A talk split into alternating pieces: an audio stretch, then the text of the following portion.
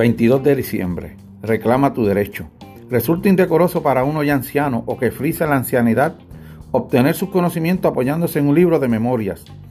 Esto dijo Zenón, ¿y tú qué? Esto dijo Cleantes, ¿y tú qué?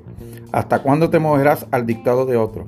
Ejerce tú el mandato, expon alguna idea que llegue a la posteridad, ofrece algo y que ello sea de tu repuesto. Séneca.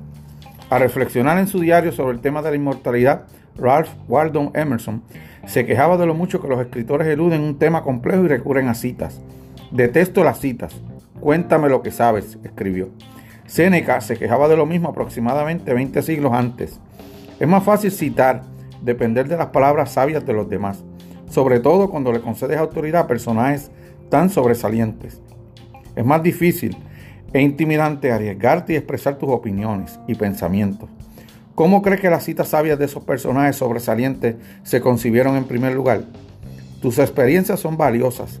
También has acumulado sabiduría. Reclama tu derecho. Deja algo para la posteridad, verbal, pero también con el ejemplo.